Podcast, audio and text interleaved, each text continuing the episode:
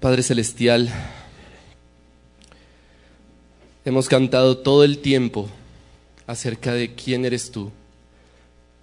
Padre, te ruego, te suplico que nos ayudes a tener un entendimiento profundo y alto de tu supremacía, de tu esencia.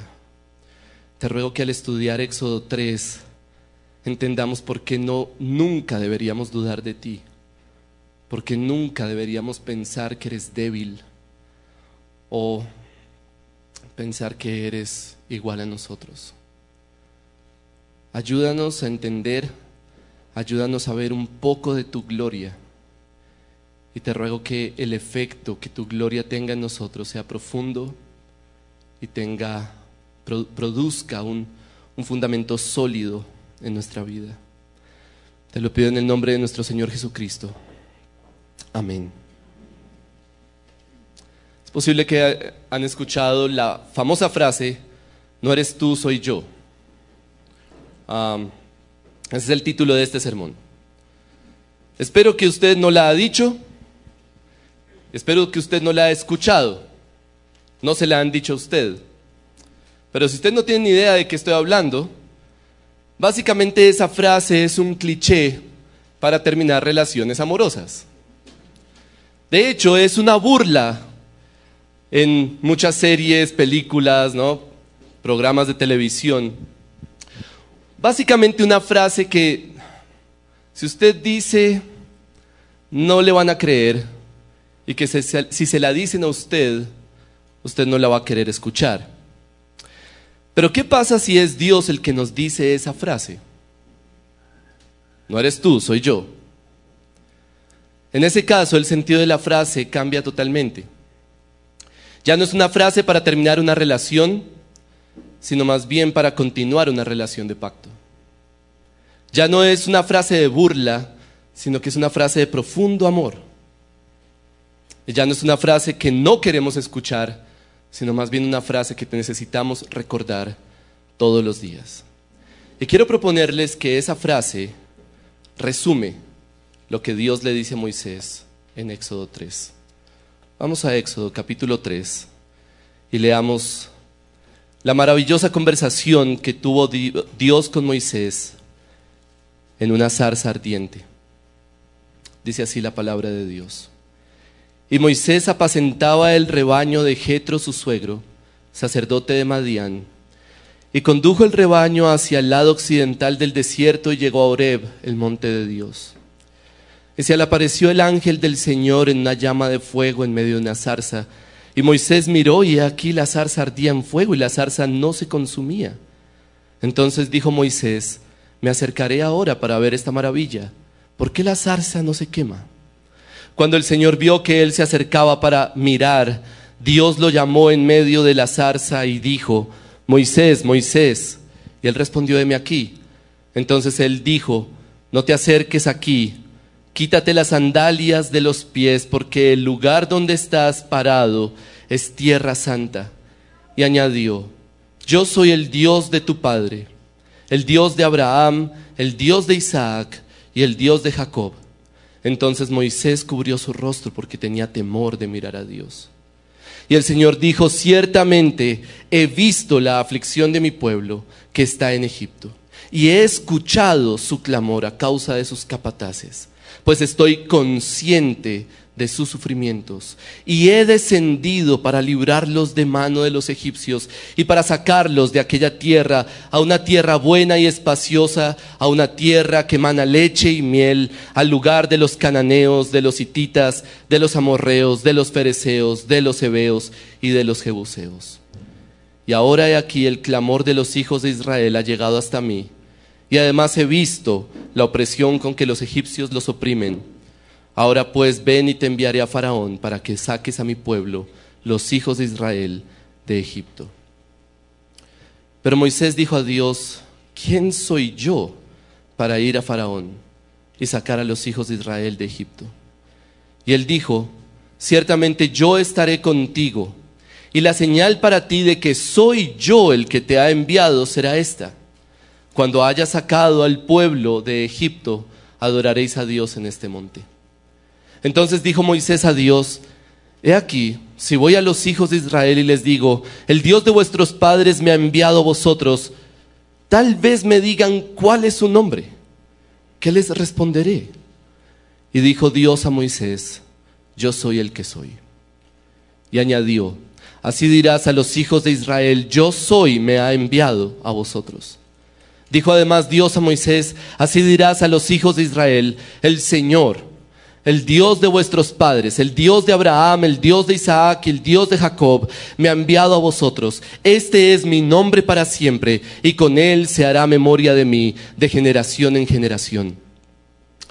Ve y reúne a los ancianos de Israel y diles, el Señor, el Dios de vuestros padres, el Dios de Abraham, de Isaac y de Jacob, se me ha aparecido diciendo, ciertamente os he visitado y he visto lo que se, os ha hecho en Egipto.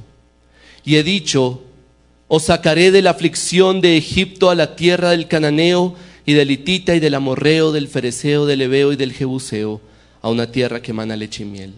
Y ellos escucharán tu voz.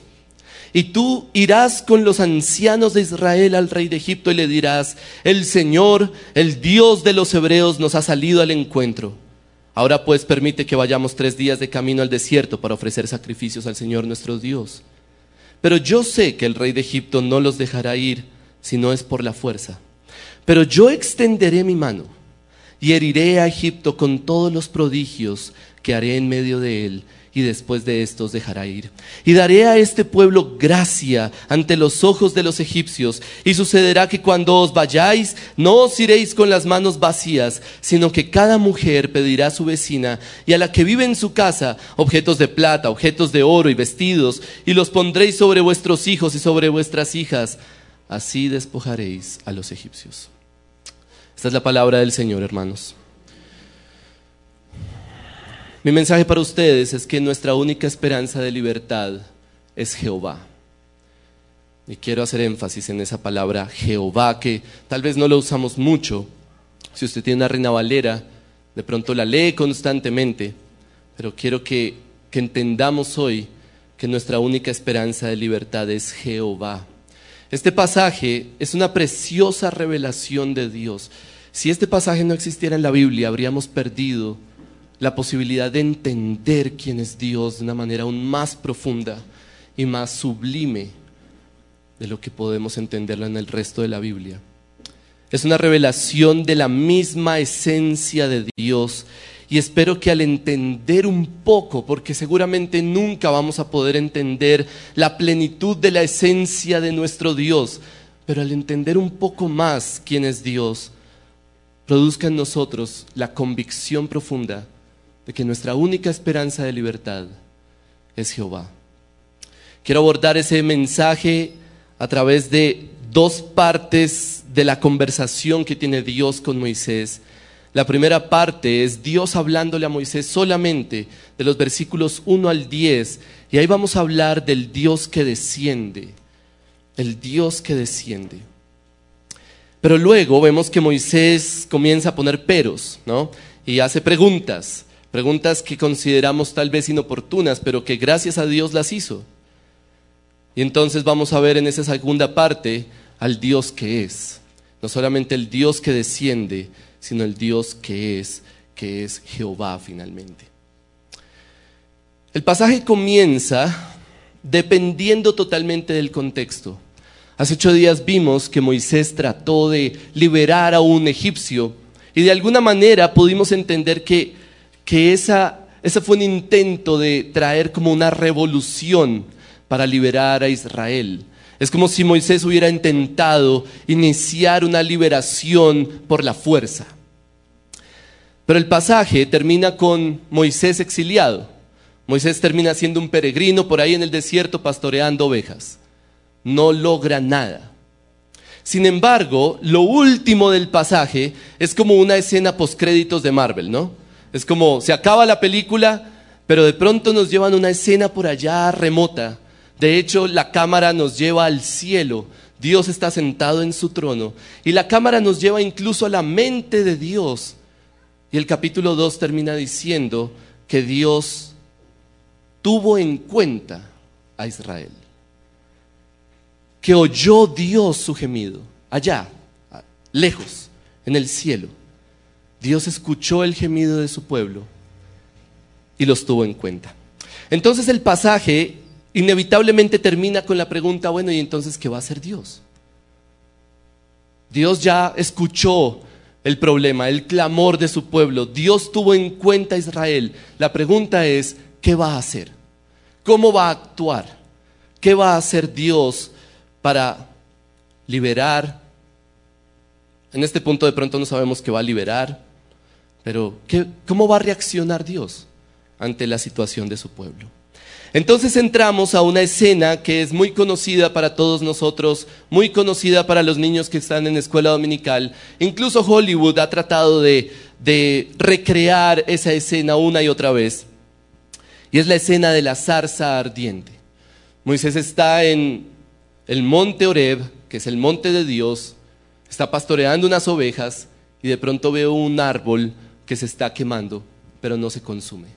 Eso le llama mucho la atención y se acerca y resulta ser una revelación de Dios. Dios le habla directamente a Moisés y le dice algunas cosas como, no te acerques, quítate las sandalias porque estás en tierra santa. Yo soy el Dios de tus padres y Moisés se postra y adora a Dios con temor. La pregunta es, ¿qué va a hacer Dios? Toda esa escena, muy interesante, muy misteriosa realmente, pero pero la pregunta sigue siendo, bueno, ¿y qué va a hacer Dios? ¿Cómo esa escena nos ayuda a responder lo que Dios va a hacer? La pregunta del capítulo 2, ¿qué va a hacer Dios al ser consciente o al tener en cuenta a los hijos de Israel? Y quiero proponerles que los versículos 7 y 8 nos dan la respuesta. ¿Qué es lo que hace Dios? Versículo 7 Dios le dice a Moisés, ciertamente he visto la aflicción de mi pueblo que está en Egipto. Entonces lo primero es, yo he visto, yo he visto su aflicción. Luego, he escuchado su clamor. Dios ve la aflicción, Dios escucha su clamor, pues estoy consciente. Entonces Dios ahora es consciente de sus sufrimientos. Es básicamente lo mismo que dijo el capítulo 2. Yo he visto su problema. Yo he escuchado su clamor y soy consciente de sus sufrimientos. Entonces, ¿qué va a hacer? Versículo 8 nos dice que hace Dios. Entonces, he descendido. He descendido para librarlos de mano de los egipcios y sacarlos de la tierra. Lo que Dios hace es descender Toda esta escena comienza a tener sentido porque Dios ha descendido. ¿Por qué la zarza? Porque Dios ha descendido. ¿Por qué una señal tan misteriosa y tan impactante? Porque Dios ha descendido. ¿Por qué quitarse las sandalias? ¿Por qué decir que eso es tierra santa ahora? Porque Dios ha descendido.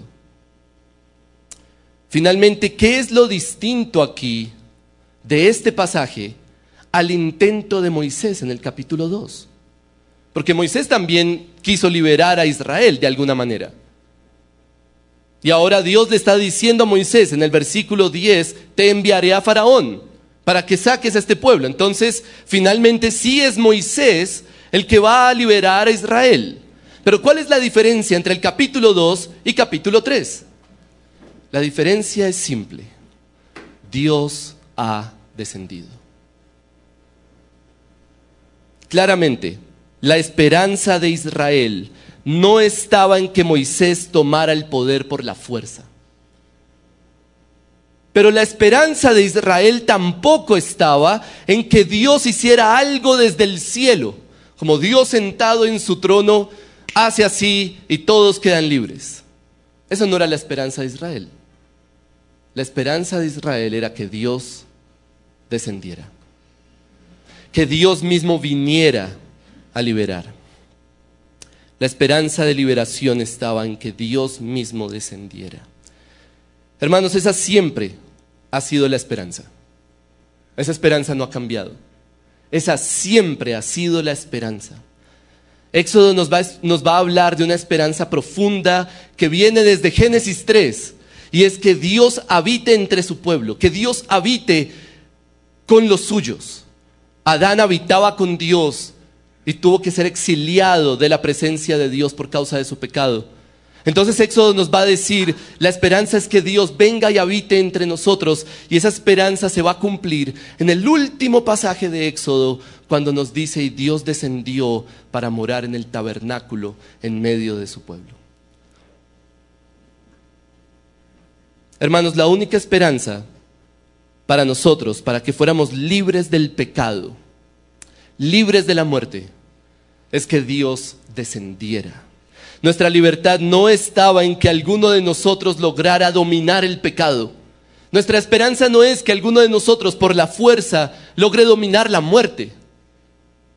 Nuestra esperanza era, nuestra única esperanza era que Dios descendiera.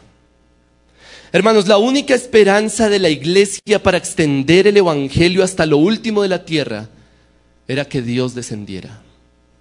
Por eso los apóstoles no podían hacer nada hasta que el Espíritu no llegara. Porque solo hay esperanza de lograr lo que Dios quiere que logremos si es que Él desciende. No era que la iglesia tomara las naciones por la fuerza o por la capacidad retórica de sus discursos, sino que la única esperanza para que el Evangelio se extendiera hasta lo último de la tierra es que Dios descendiera. Y finalmente, hermanos, escuchen muy bien, nuestra única esperanza de que este mundo cambie es que Dios vuelva a descender. Nuestra esperanza no es que la iglesia tome el control del mundo, nuestra esperanza no es que la paz tome el control del mundo, nuestra esperanza no es que una ideología política tome el control de esta tierra, nuestra esperanza no es que logremos una sociedad perfecta. Nuestra única esperanza es que Dios descienda, que nuestro rey venga y comience a gobernar sobre esta tierra físicamente y destruya a todos los demás, a todos los que quieren tomar el control y que Él establezca su trono y descienda para morar en medio de nosotros. Hermanos, no anhelen algo menos que eso.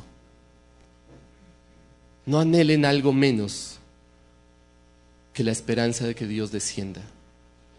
Solo quiero preguntarle algo. ¿Qué es lo que tiene que pasar para que su vida sea ideal? Imagínense el, panorama ideal, el escenario ideal. Piense, ¿qué tiene que suceder mañana? ¿Qué, ¿Qué, debería suceder mañana o el próximo mes para que usted diga ya? Eso es lo que, esa es la vida que yo quiero. Que se venda una casa, por ejemplo. Ese es mi caso. Que llegue un dinero. Que alguien se sane. Que suba ese presidente y no este. ¿Cuál es el escenario ideal que usted espera? La respuesta que Éxodo nos va a dar una y otra vez es, necesitamos que Dios descienda. Ese es el panorama ideal. Y no hay algo que pueda reemplazar esa esperanza. Pero mientras tanto, hermanos, mientras que nuestro Señor desciende, tenemos una seguridad preciosa en este pasaje, y es el versículo 7. Dios ha visto, Dios ha escuchado y Dios es consciente. Mientras que nuestro Señor desciende, podemos saber que nuestro Dios ve nuestra aflicción, podemos saber que nuestro Dios escucha nuestro anhelo y podemos estar seguros de que Él es consciente de que nuestra máxima necesidad es que Él descienda.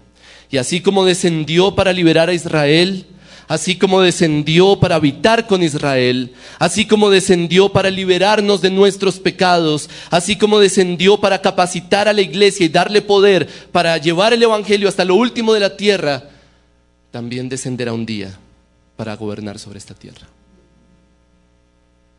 Entonces nos preguntamos, ¿por qué es tan esperanzador que Dios descienda?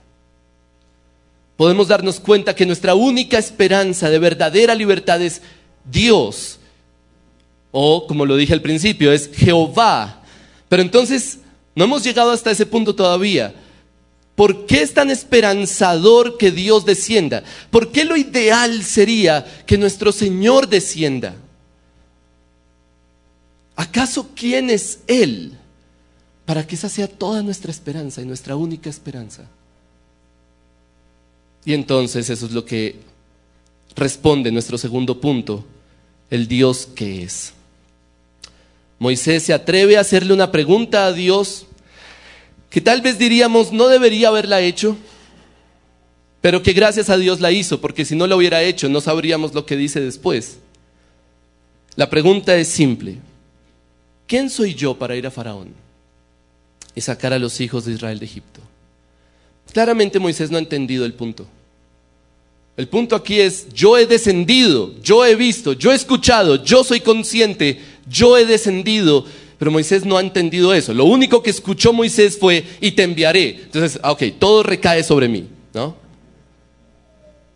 Y entonces él pregunta, ¿y quién soy yo? ¿Cuál es la respuesta de Dios? La respuesta de Dios es muy interesante. No eres tú, soy yo. Versículo 12. Ciertamente yo estaré contigo y la señal para ti de que soy yo el que te ha enviado será esta. Cuando hayas sacado al pueblo de Egipto, adoraréis a Dios en este monte, lo cual se cumple en Éxodo 19. Lo que Moisés tenía que entender, y es lo que todos nosotros necesitamos entender, hermanos, es que no era Él, era Dios. Es que la liberación del pueblo de Dios no estaba en su poder estaba en la capacidad y en el poder de Dios. Finalmente una verdadera liberación solo la puede dar Dios. Pero Moisés todavía no lo entiende. Entonces, Moisés trata de escarbar hasta lo más hondo que pueda llegar para, para escuchar una respuesta. Y entonces le hace una nueva pregunta a Dios. Pero esta pregunta ya no es tan superficial como ¿quién soy yo? Ahora la pregunta realmente es, bueno, ¿y, entonces quién eres tú? Si el punto no soy yo, sino tú, entonces ¿quién eres tú? Esa es la pregunta que le hace en el versículo 13. Entonces dijo Moisés a Dios, y aquí si yo voy a los hijos de Israel y les digo, el Dios de vuestros padres me ha enviado a vosotros, tal vez me digan, ¿cuál es su nombre? Es una forma diplomática de preguntarle, bueno, ¿y quién eres tú? ¿Cuál es tu nombre? Moisés pregunta por el nombre de Dios y entonces nos preguntamos, ¿por qué, ¿por qué saber el nombre de Dios es importante? Ya Dios le dijo que Él es el Dios de sus padres, el Dios de Abraham, el Dios de Isaac, el Dios de Jacob. Ya saben quién es ese Dios. ¿Por qué preguntarle por el nombre? ¿Cuál es la importancia del nombre? Bueno, cuando hablamos de deidades antiguas, el nombre es importante. Si yo le digo, por ejemplo, Zeus, tal vez ese nombre en sí mismo no diga nada, pero si yo le digo Zeus, el dios del trueno, entonces ahí ya empieza a tener un poco más de sentido. Si yo le digo Poseidón, el dios de los océanos, o si yo le digo Hades, el Dios de la muerte.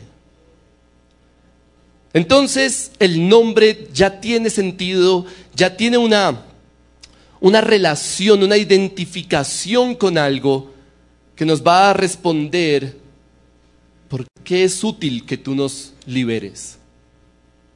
Así funcionaba en Egipto, el dios de la fertilidad, el dios del Nilo, el dios del sol o el dios sol. Básicamente, hermanos, preguntarle a Dios por su nombre es más que curiosidad, es preguntar por su identidad y por dónde, en dónde radica su capacidad para liberar. En otras palabras, Moisés le está preguntando a Dios, ¿tú si eres capaz de liberarnos? ¿Cuál es tu nombre? Si me preguntan, bueno, ¿y quién es ese Dios? ¿Cuál es tu nombre?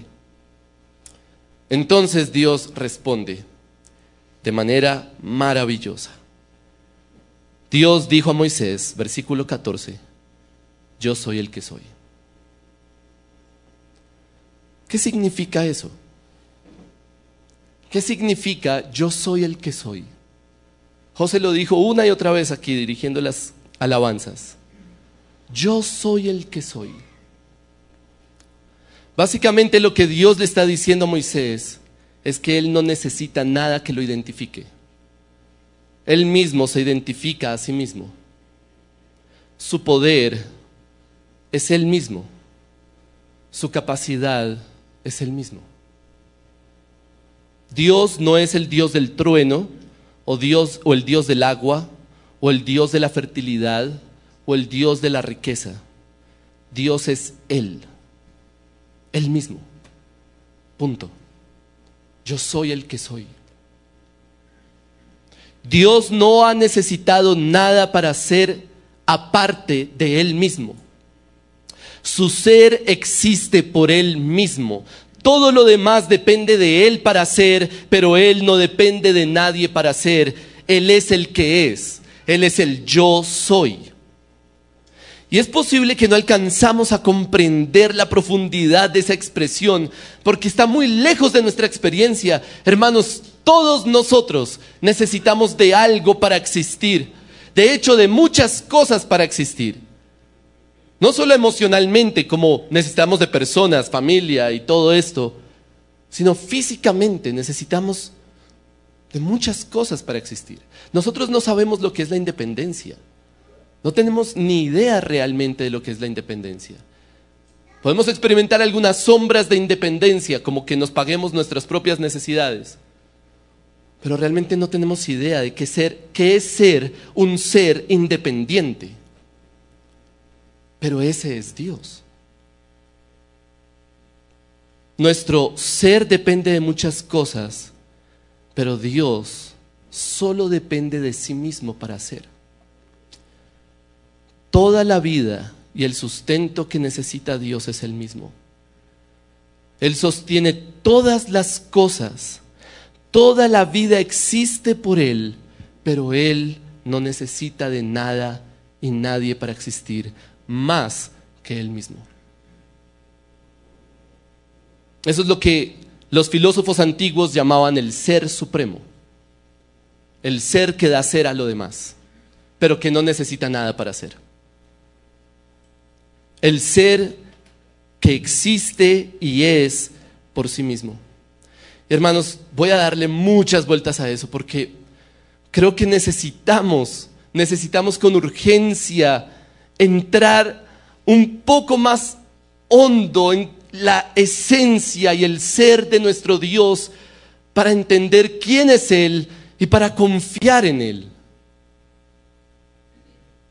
Todo lo que usted pueda imaginar que puede hacer Dios, Él lo puede hacer. A no ser que sea una cosa ilógica como crear un Dios más poderoso que Él. Eso ya es fuera de la lógica. Pero todo lo que usted pueda imaginar, todo lo que usted pueda desear, todo lo que usted pueda pensar, viene de Él. Él es el que da ser a todo ser. Entonces, Dios le responde esto a Moisés. Y luego lo que hace es transformar ese verbo de yo soy en un nombre. ¿usted quiere recordar el nombre de Dios? Bueno, primero tiene que recordar un verbo, yo soy. En hebreo es el verbo hayá. Entonces, Dios usa ese verbo y lo convierte en un sustantivo en el versículo 14 y añadió, así dirás a los hijos de Israel, yo soy me ha enviado. Entonces el verbo ya no está funcionando como verbo, está funcionando como sustantivo. ¿Quieres saber mi nombre? Bueno, mi nombre es yo soy. Pero luego termina esa progresión formando un nombre sobre ese verbo. Versículo 15.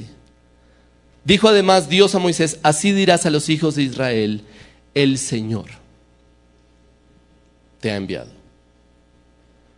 O como dice la Reina Valera, Jehová ¿De dónde sale eso? Bueno, lo que realmente Dios dijo ahí es una palabra que no se puede pronunciar. Es una palabra que tiene cuatro consonantes. Una Y, una H, una W, una H. Eso es lo que se conoce como el tetragramatón. Ese es el nombre de Dios. Impronunciable. Usted no puede pronunciar algo que no tiene vocales. Entonces los israelitas más adelante le pusieron vocales para poder pronunciar alguna palabra que quedó Yahweh, como cantábamos hace un momento. Y transliterado al español se convierte en Jehová. Pero en realidad nadie pronunciaba ese nombre. Así que usted escuchaba a un judío leyendo esto y lo que hubiera dicho es Adonai, que significa Señor, porque el nombre de Dios no debe pronunciarse. Pero independientemente de eso, más allá de cómo se dice el nombre de Dios o cómo se pronuncia, lo importante es lo que significa. El nombre personal de Dios es un nombre construido sobre el verbo yo soy. Es un nombre que nos recuerda que Dios es, que Dios no depende de nada ni de, nadie, que Dios no necesita de nada ni de nadie para ser. La identidad del ser y la existencia de Dios no reposa en nada más, sino en Él mismo. Dios es por sí mismo. Eso es lo que llamamos el ser supremo, el ser que es por sí mismo y que da ser a todo lo demás, pero no depende de nada para ser. Él mismo determina su ser y su existencia. Eso significa ser Dios. ¿Se da cuenta de lo distinto que es de nosotros? Y de lo asombroso y sublime que es. Esta respuesta de Dios debió haber transformado radicalmente todas las dudas de Moisés. Todas las preocupaciones que Moisés pudo, haber tenido, porque Dios me está enviando a liberar a Israel, todo debió haberse disipado solo por el hecho de saber, Él es. Él es el yo soy. Sin embargo, como si eso fuera poco, Dios le da algunas ideas prácticas a Moisés en los últimos versículos. Entonces, voy a resumir del versículo 16 hasta el versículo 22 en cuatro frases, ¿ok? Desde el 16 hasta el 22. Lo que está haciendo Dios en esos últimos versículos es aplicando su nombre a escenarios prácticos. Y lo voy a resumir en cuatro frases. Versículos 16 y 17. Primera frase, si Dios es el ser supremo, entonces puede cumplir sus promesas. Versículos 16 y 17, ve y reúne a los ancianos y diles, el Señor, Yahweh, el Dios de vuestros padres, el Dios de Abraham, de Isaac y de Jacob, se me ha aparecido. Ciertamente nos ha visitado y ha visto lo que nos han hecho en Egipto, y él dice, nos sacará de la aflicción de Egipto. Entonces está aplicando su nombre a su promesa. Él es el yo soy y por eso Él puede liberar. Él es el yo soy y por eso puede cumplir su promesa. Entonces, si Dios es el ser supremo, puede cumplir su promesa. Esa es la primera frase. Versículos 18 y 19, segunda frase. Si Dios es el ser supremo, entonces determina lo que va a suceder. Si Dios es el ser supremo, entonces puede determinar lo que va a suceder. Él puede determinar el futuro. Versículo 18. Y ellos escucharán tu voz. ¿Cómo puede estar tan seguro?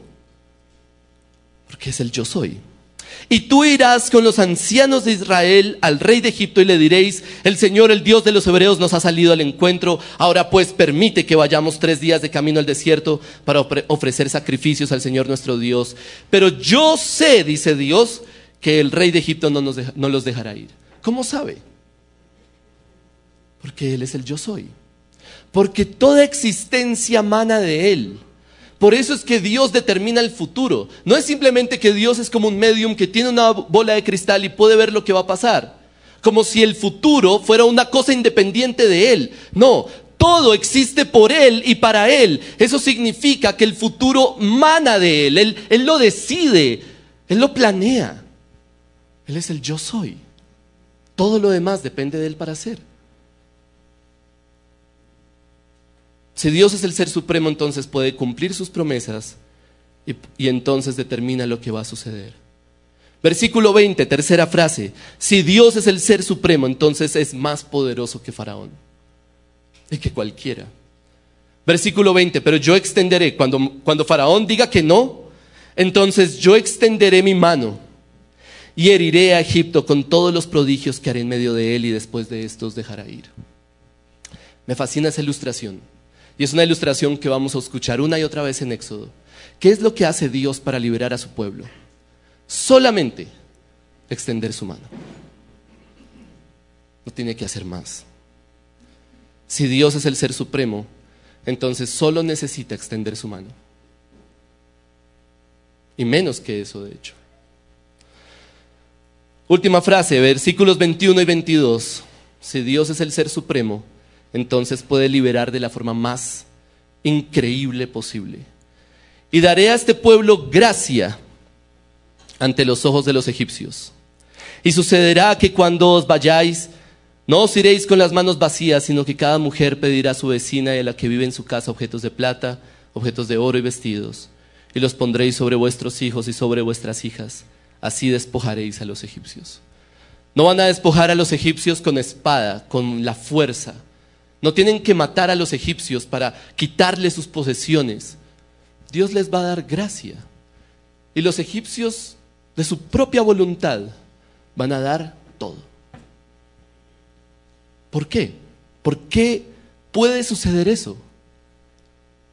Porque nuestro Dios es el yo soy. Nuestra única esperanza de libertad es Jehová, es Yahweh es el yo soy. No algo o alguien que depende de otra cosa para ser. Nuestra única esperanza de verdadera libertad es aquel que solo depende de sí mismo para ser. Hermanos, al pensar en esto vienen cantidad de aplicaciones a mi mente y espero que usted pueda traerlas también a su mente y usarlas. Pero no creo que haya una reflexión más profunda que la implicación de esto para el Evangelio. Juan 1 es fascinante. Y el verbo se hizo carne.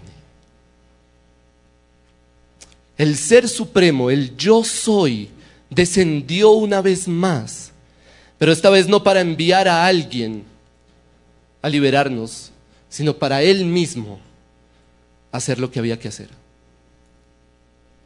Ese bebé en el pesebre era el ser supremo sosteniendo toda la existencia y todo ser. Ese hombre caminando sobre la tierra, comiendo pescado, durmiendo, era el ser supremo sosteniendo todo ser. Y ese hombre colgado en la cruz era el ser supremo batallando contra la muerte y contra el pecado para darnos libertad. Hermanos, simplemente nadie debería dudar de que Jesús es capaz de salvar. Él es el yo soy. Es el ser supremo dando su vida por nosotros. Eso es lo impensable en cualquier religión. Toda religión tiene una especie de ser supremo, pero ninguna pensaría que el ser supremo viene a morir por nosotros. ¿Cómo alguien puede dudar que Jesús sea suficiente para salvar. Hermanos, nuestra única esperanza de verdadera libertad es Jehová. Así que vamos a celebrar con la cena. Vamos a celebrar que el gran yo soy volvió a descender para liberarnos. Vamos a celebrar que descendió hasta lo más profundo, hasta la muerte, hasta la tumba, para darnos vida y salvación. Si usted hoy no cree en el Evangelio, si hay alguien aquí que no cree en el Evangelio de Jesucristo, lo que usted necesita entender es que este mundo no tiene sentido sin creer en la existencia del Ser Supremo. Se lo voy a presentar de esta manera por si usted tiene dudas. La existencia no es lógica si no hay un Ser Supremo. Vaya a los filósofos presocráticos y léalos. Y ellos ya lo sabían. No tiene sentido la existencia sin un ser supremo. Pero lo que el Evangelio nos dice es más que eso. Esta vida tiene mucho más sentido. No solamente carece de sentido sin un ser supremo, sino que además tiene sentido y mucho más sentido Cuando entendemos y creemos que ese ser supremo se hizo carne para dar su vida por nosotros.